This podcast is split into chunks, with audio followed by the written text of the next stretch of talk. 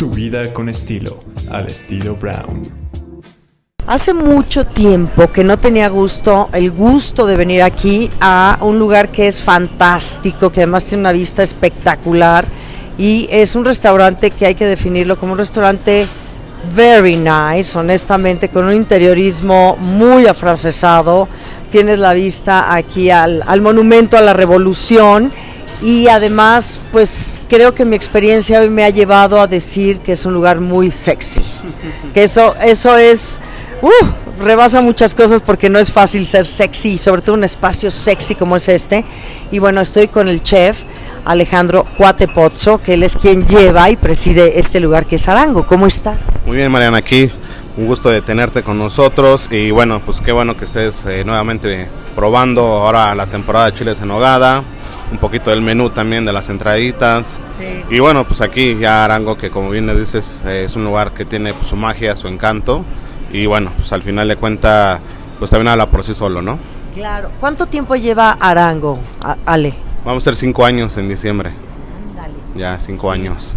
¿y, ¿y, en qué piso están ustedes? Estamos aquí en, eh, en Avenida de la República, en el piso número 7 y pues tenemos aquí la vista del monumento, de contra esquina tenemos eh, la Torre Latino. Entonces, pues la verdad que estamos también muy privilegiados con estas vistas. Yo creo que yo vine cuando, no sé, no me acuerdo si llevaba poco tiempo de abierto Arango. Al año, yo creo más o menos, más o menos, que viniste. Empezábamos ahí también agarrando Claro. ¿No? ¿Cómo, ¿Cómo ha evolucionado Arango en estos años? Que sabemos que también ha venido pues ya un boom de muchas aperturas, se cruzó la pandemia, que fue tema complicadísimo y que bueno, pues muchas reinvenciones de lugares, de sitios, de tendencias gastronómicas, de deliveries. ¿Cómo, ¿Cómo ha sido para ti todo este estos cinco años, Alejandro Cuatepozzo? Pues al día de hoy, eh, pues Arango ha evolucionado en cuestión de centrar bien sus cimientos, ¿no? Somos un restaurante mexicano, contemporáneo, así lo definimos, y, no se refiere solamente a la comida, ¿no? Se refiere pues, a los detalles, al plato, al cubierto, toda esa contemporaneidad que pues, yo la defino como pues, muy, como pues fina de cierta, de cierta manera. Entonces Arango es esto, ¿no? La verdad es que hemos evolucionado a un lugar que vengas, pero que vas a comer rico, ¿no? O sea, que puedes comerte un taquito ahogado, que puedes comerte un buen corte de carne, que puedas comerte una rica ensalada, pero pues manteniendo también el tema de los ingredientes, ¿no? O sea, creo que eso también hemos enfocado mucho con el productor, con seleccionar bien las compras. Entonces, pues creo que hemos ido como en esta parte eh, dejando un poco pues el, tema de que a veces cuando uno abre un lugar siempre es como tendencia, tendencia, ¿no? Y quiere seguir esas tendencias y todo, ¿no? Y actualmente no, actualmente ya estamos bien sembrados, ya tenemos nuestro estilo y pues, seguimos en nosotros, ¿no? Enfocados en nosotros. Tú eres originario de Puebla. Sí, soy poblano de la capital. Okay. Sí, entonces pues sí, tenemos bien eh, pues el tema de comer, te digo, esta parte de compartir la mesa, ¿no? Claro. O sea, de pues, sentarnos y pídete varias entradas, varios fuertes y comparte la mesa y platicamos y todo. Sí. Alejandro Cuatepozzo, ¿cuáles son esos platos que tú traes por tu origen, que son de Puebla, pero que también hablas de comida mexicana? Sabes que hay muchos tipos de comida mexicana, porque cada estado tiene su propia comida mexicana. Puebla, pues es uno de los grandes estados que tiene esta gran gastronomía. Entonces me imagino que mucho de lo que tú traes de nacimiento y de lo que has vivido y que has recibido ¿no? a lo largo de tu vida y cocinado, lo replicas aquí. ¿Qué más propones dentro de lo que es esta comida mexicana en Arango? Pues básicamente nos enfocamos en, te digo, ahorita tratamos de que la gente pues, se sienta como en un lugar que puede venir todos los días. O sea, no queremos ser un lugar en donde vengas, pues sí, por la vista y que celebres algo especial, no Queremos enfocarnos en que tú puedas venir dos, tres veces, que tengas una junta de negocios, que tengas eh, una comida casual. Pero realmente lo que queremos es eso, ¿no? Y hablando de la gastronomía, pues yo creo que nos hemos hecho pues más inclusivos en adentrarnos, te digo, en, el productor, ¿no? En realmente comprar, sí. ¿no? Porque creo que eso es a veces lo que se nos olvidaba, y como te repetí antes, era buscar la tendencia y parecernos a alguien, ¿no? Ah, hoy en día, pues te digo, no, o sea, lo que hacemos es con bastante honestidad, una comida franca, rica, y este y estéticamente también que se vea bien, ¿no? Preciosa. Entonces, pues también nos estamos enfocando en eso, ¿no? Como básicamente. Bueno, antes de pasar los chiles en hogada, quiero que me platiques porque después de Arango vino Antonia en San Miguel de Allende, que todavía no he tenido oportunidad de conocer, pero bueno, ya suena mucho Antonia. Antonia fue primero. Ah, primero fue Antonia y luego fue Arango. Ah, fíjate, lo dije al revés. Ok, cuéntame. Pues mira, Antonia ya va, ya hizo siete años. Es igual una terraza, que igual con una vista increíble. Y bueno, pues allá también, ¿no? Ya es un lugar de siete años, un lugar que ya se consolidó, que pues obviamente lo mismo, ¿no? O sea, partiendo de estas raíces de, pues vamos a ser honestos, vamos a enfocarnos en, en- en- en ser bastante honestos con nuestra propuesta y una comida pues muy como de pues, campirana, ¿no?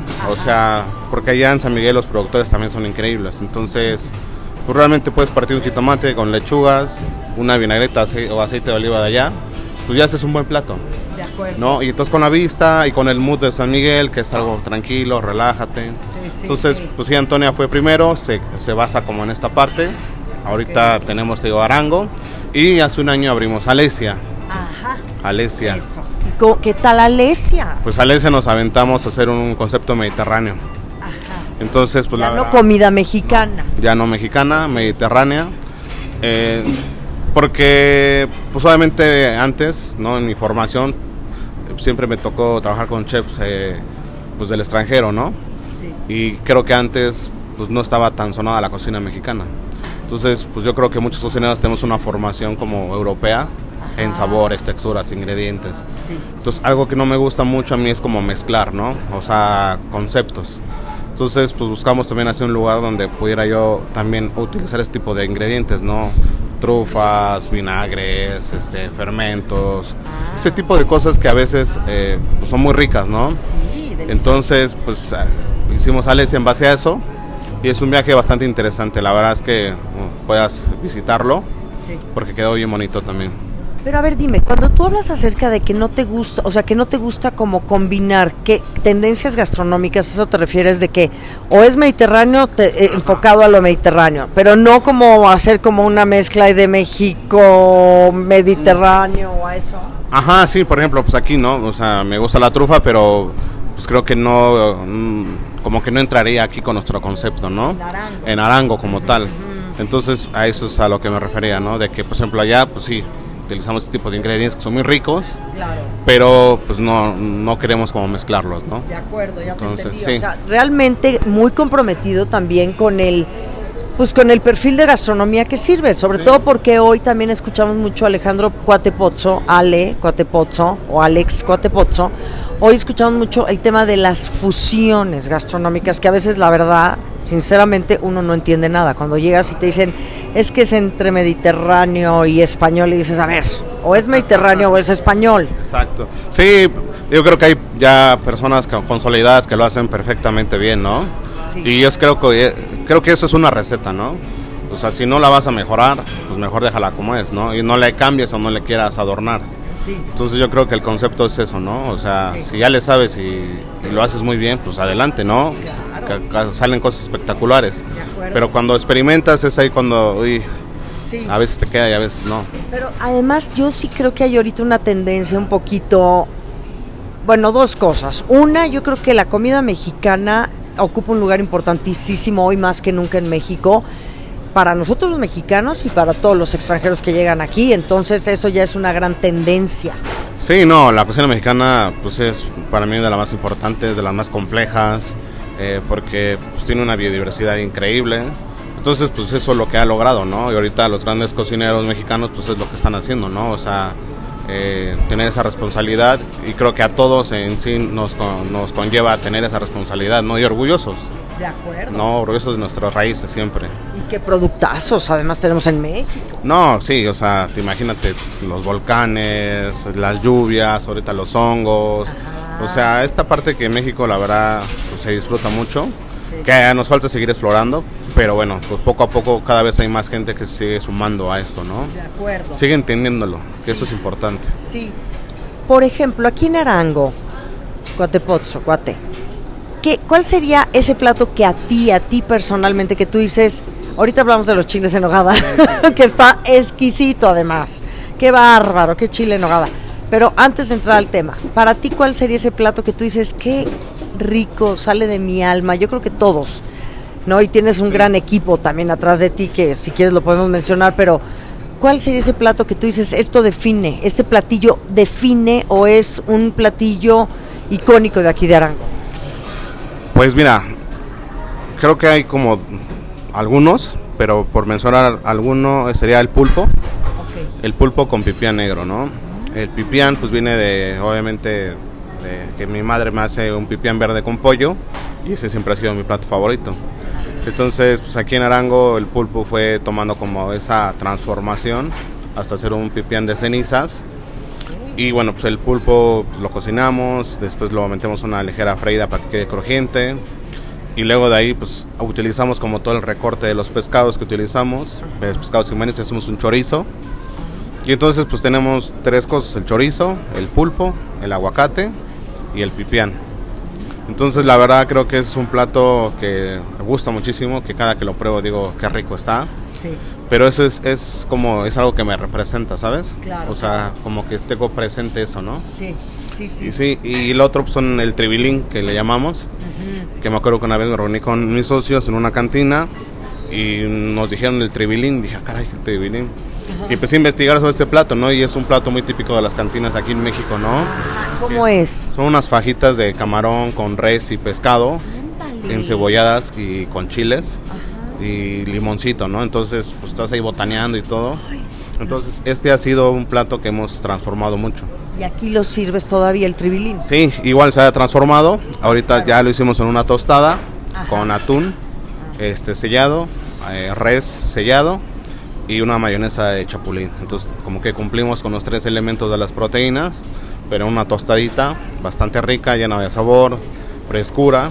Qué delicia. Sí, entonces es como, como estos dos platos que son bastante buenos. Ahora, si habláramos un poquito, ¿qué plato representaría Antonia en San Miguel de Allende? ¿Alguno que se te ocurra? Pues Antonia, pues yo creo que el tema de Antonia son los vegetales, ¿no? Eh, la gente, eh, bueno, a mí me gustan mucho los vegetales, entonces tenemos platos como, no sé, unos noodles, una pasta que hacemos, pero la salteamos con mantequilla y le ponemos pescado, eh, digo, pulpo y camarones. Entonces abajo le ponemos una base de puré de camote, una pasta, mantequilla, entonces es como un contraste ahí de, de sabores, pero pues muy confortable, ¿sabes? O sea, literal, te lo comes en una rebanada de pan, una pastita con, con bastante mantequillita, el pulpo y el camarón. Es algo bastante rico, ¿no? O una buena burrata, ¿no? De los productores de allá. Entonces, pues nada más la burrata, la, por así que no nos traen, le ponemos aceite de oliva, le ponemos unas almendras, un poquito de melón, este y unas craques que hacemos, ¿no? Y realmente, pues te digo, pues esa es la esencia de San Miguel, ¿no? O sea, no necesitamos más, más que empezar a, enfocarnos con, con ciertos productores. Ok, y ahora, hablando de Alesia, antes de entrar al tema de chiles en nogada, ¿cuál sería el plato que crees que sea de estos platos muy queridos? Yo sé que lleva poco tiempo Alesia, pero uno, o sea, ustedes también dices, estos van a ser los platos emblemáticos, ¿no? Pues mira, eh, los mejillones que difícilmente eh, pueden ser bien cocinados, creo que los mejillones son uno de nuestros platos muy queridos, porque pues sí, no, o sea, cuidamos ese detalle del mejillón, ¿no? Tanto de, de dónde vienen, como la frescura y obviamente la ejecución, ¿no? Y tenemos unas almejas a la portuguesa, la verdad que son chocolatas o reinas, entonces también ese es un plato que gusta muchísimo. Y pues bueno, el metzé, ¿no? El metzé este de, pues ya sabes, varios eh, entraditas, jocoque, hummus, este, tapulé, eh, encurtidos. Entonces, este como botanitas gustan bastante, ¿no? Pero pues tenemos de todo, ¿no? Pastas, arroces, pescados, carnes maduradas. Pero sí, Qué, qué rico. ¿Dónde está ubicado Alesia? estamos en Avenida de las Fuentes, en Jardines del Pedregal. Estamos dentro de una plaza que se llama Toba, Toba Pedregal. Perfecto. Sí. Ahora, Alejandro Catepozzo, quiero que me platiques del chile en nogada, que es una gloria tu chile en nogada.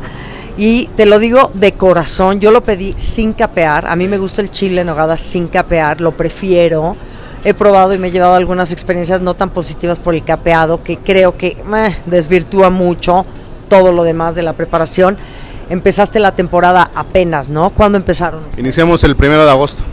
El primero de agosto iniciamos. Ajá. Entonces, pues, pues el chile es un plato bien místico, ¿no? Un plato querido, no querido, eh, también porque si va capeado o no va capeado. Pero pues aquí la verdad es que vuelvo a lo mismo, ¿no? O sea, tenemos, si lo quieres capeado, pues, o lo pide eh, o sin capear, o eh, ahorita hicimos una versión vegetariana. Entonces lo hicimos con quinoa y con el relleno de frutas. Y lo mismo, ¿no? Te lo damos sin capear y con la nogada. Entonces no nos adelantamos como a si lo quieres sin capear, sin capear, si lo quieres así, así, pero pues es que sí, es un tema, es un, es un Y tema. además está bien que en estos tiempos exista la posibilidad de que si, oye, yo no me lo quiero comer capeado, o sí que tengas las dos opciones, y como dices, habrá gente que no coma tampoco este proteína animal y Sí. que quiera pues vegetariano, entonces está increíble. Yo creo que en estos tiempos todo se vale, o sea, y más ustedes, tú como cocinero, pues digo, imagínate si te pones, no, yo sé que en Puebla y en ciertos lugares son súper puristas y son muy cerrados y te dicen, es así o sí, Exacto. pero bueno, estamos en Ciudad de México, afortunadamente. Sí, exacto. No, y, y mucha gente también lo que le gusta del chile es la nogada, ¿no? Ajá. O sea, mucha gente a veces come el chile por la nogada. Ok. Entonces lo que hicimos ahorita también fue hacer una ensaladita de vegetales, pero con nogada.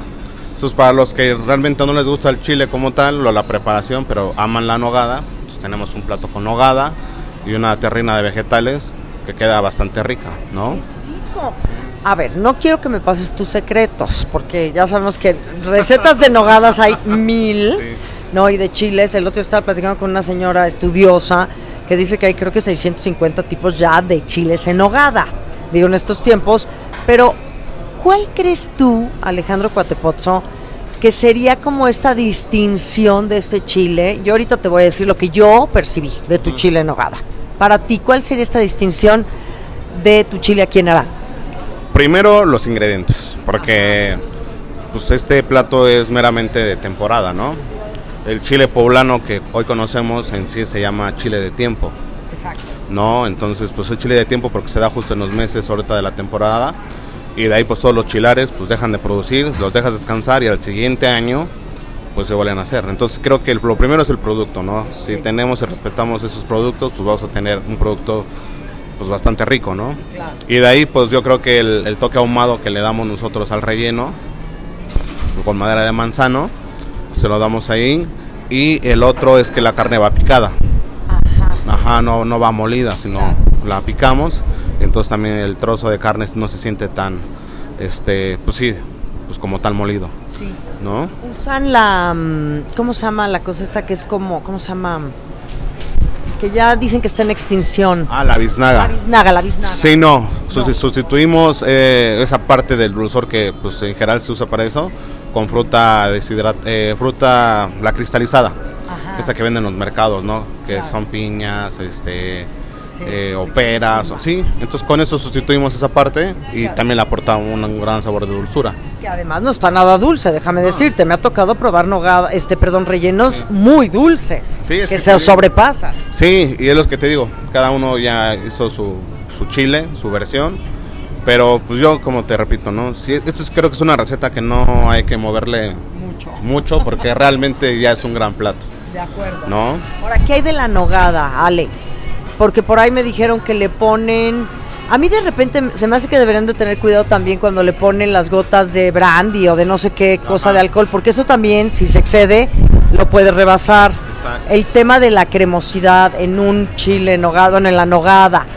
E- y, y bueno, yo lo sentí sumamente equilibrado. ¿eh? Y te digo algo, muy fina la nogada. O sea, todo tu, todo tu chile en nogada es finísimo. Sí, Está sí. perfectamente bien equilibrado. Y ahorita te voy a decir la última detalle que te quiero comentar, pero cuéntame tú de la nogada. Pues mira, la nogada lo mismo, ¿no? Usamos dos tipos de quesos de cabra, Ajá. este, uno que es más untable, uno que es más seco. Igual lo traemos de allá de la región del Iztapopo. Sí. Entonces son dos cosas que aportan, ¿no? Como untuosidad y un poco del saladito, ¿no? El, el tema del, de, como del licor usamos jerez, Eso. el jerez un poco seco y al final le damos un llegue como de vainilla. Eso.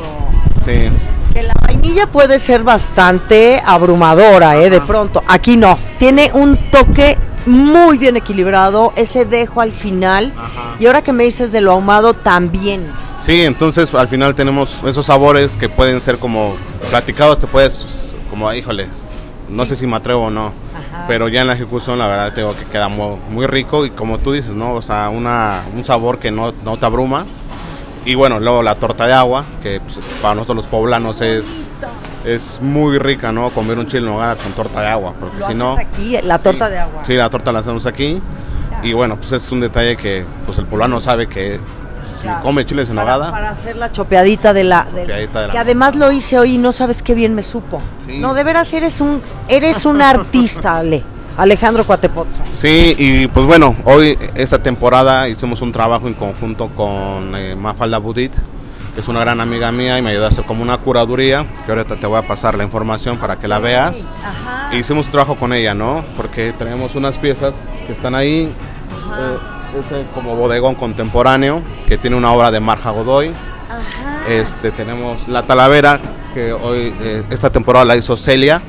Celia Talavera es la, la, la persona que, que Puebla nos hizo esta Talavera blanca contemporánea.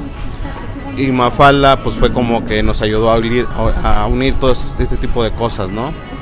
A Mafalda yo creo que yo la conocí alguna vez en el evento de los chiles en Hogada en Puebla. Exacto. Claro. Con la colaboración de el barroco y todo. Sí, cuando estábamos con Marta. Exacto. Sí, y Mafal. Sí, exacto. Ya me acordé perfecto de ella. Sí, entonces es una gran amiga y me ayudó a tener como esta parte que ahorita te doy toda la información para que realmente la tengas y es un trabajo que ha sido muy padre, ¿no?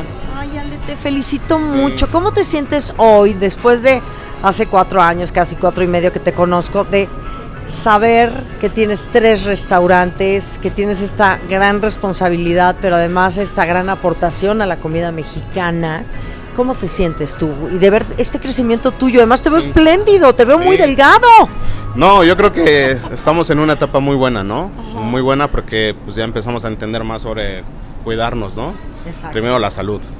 ¿no? A veces tienes un ritmo de vida bastante estresado y que te descuidas y todo, y yo creo que fue un momento de poner stop, eh, empezar a cuidarnos uno mismos y de ahí pues obviamente todo va surgiendo, ¿no? Ahorita con mis socios pues te digo, eh, todos andamos en los 35, 36, unos más chavos todavía y pues contentos, ¿no? Seguirnos impulsando porque creo que eso ha sido muy importante entre nosotros, ser muy autocríticos, ser muy constantes, eh, tomarnos en serio bien esta parte, ¿no? De, de, que los restaurantes, cada uno tenga su concepto bien definido, que no mezclemos, que no que no busquemos hacer cosas eh, que están haciendo, ¿no? O sea, no. Sí, o no sea, ni no, exacto. Ser Entonces, además tienes todas las herramientas y todas las fórmulas.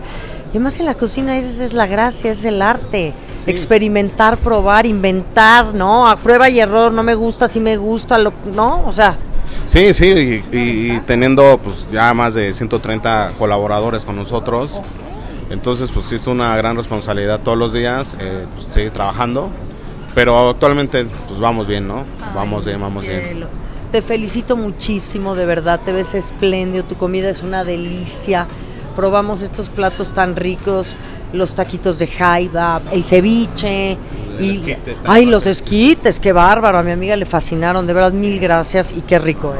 No, pues gracias a ti Mariana por venir y bueno, pues cualquier cosa ya sabes, tienes tres casas Ay, donde puedes llegar. cielo.